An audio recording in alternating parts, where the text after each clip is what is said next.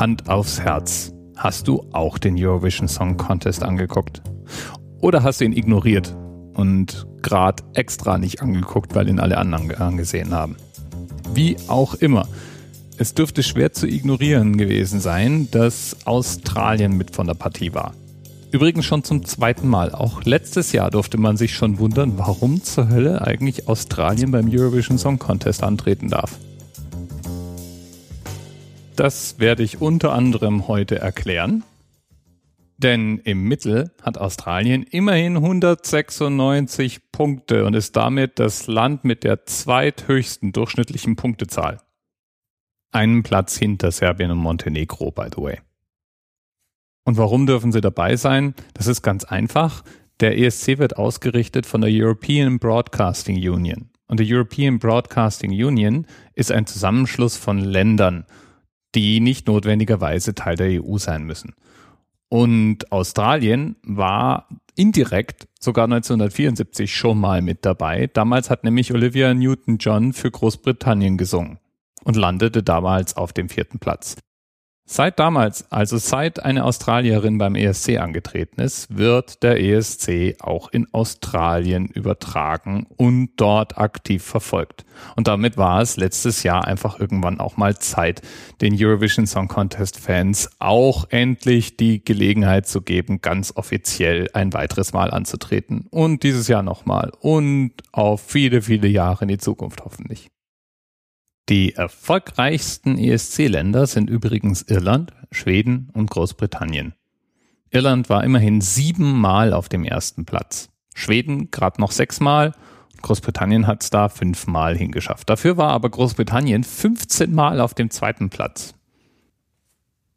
Umgekehrt, die meisten Niederlagen errang Norwegen elfmal auf dem letzten Platz.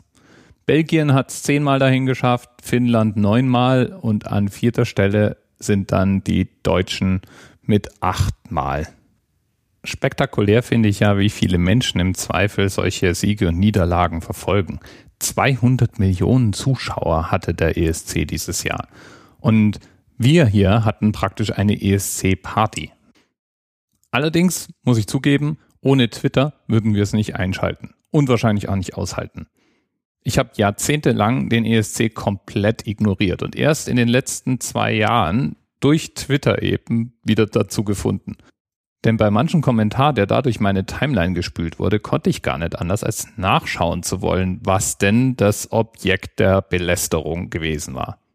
Und auch dieses Jahr, wir hatten den Stream auf der Leinwand und wir hatten Twitter an der Seite durchlaufen und wir haben fast auf die Couch gemacht vor Lachen.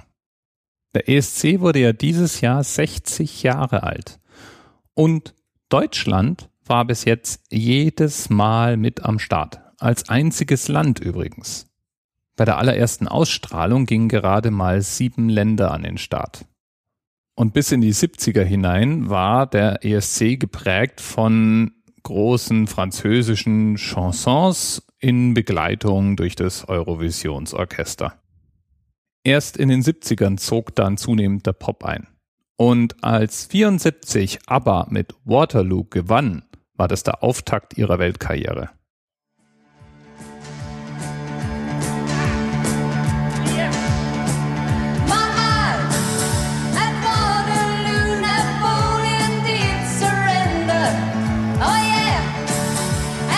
Übrigens, volles Orchester im Hintergrund und der Dirigent im Napoleon-Kostüm.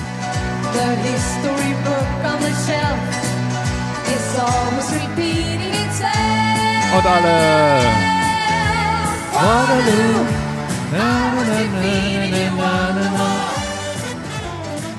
Überhaupt waren beim ESC so einige Größen dabei. Riverdance zum Beispiel, die zehren bis heute von ihrem Erfolg da.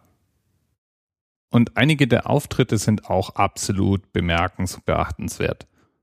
Lordi zum Beispiel, die aussahen wie direkt der Hölle entsprungen und mit einem Heavy Metal Song abräumten.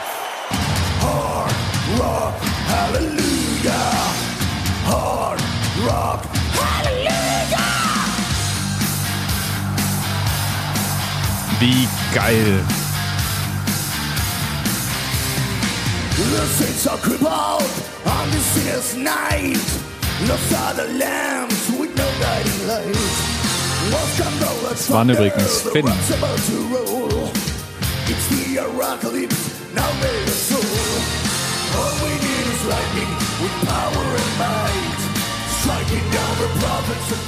Wenn du es jetzt gleich scheppern hörst, dann habe ich mir beim Headbang den Kopf am Laptop angeschlagen.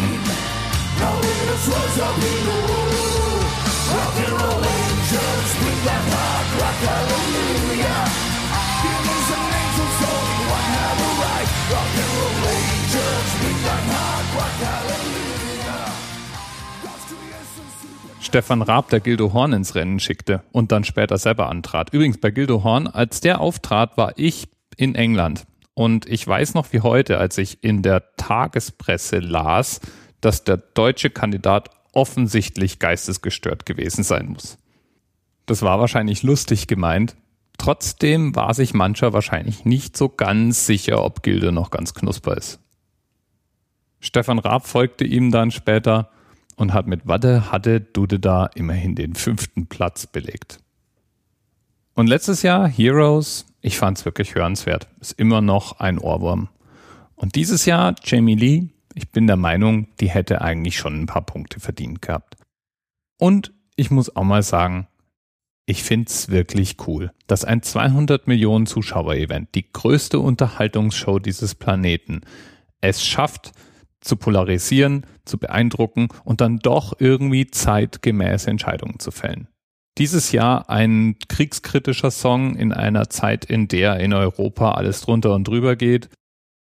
Vor zwei Jahren Conchita Wurst. Menschen, die aus dem Kriegsgebiet zum Teil anreisen, um auftreten zu können. Auch das gab es schon beim ESC. All das macht die ansonsten doch recht klamaukige Veranstaltung auch irgendwie besonders, finde ich. Bis bald.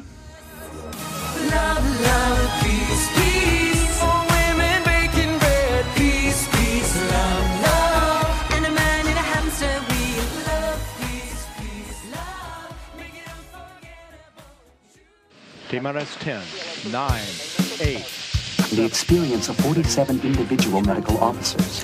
Was hier über die Geheimzahl der Illuminaten steht. Und die 23. Und die 5. Wieso die 5? Die 5 ist die Quersumme von der 23.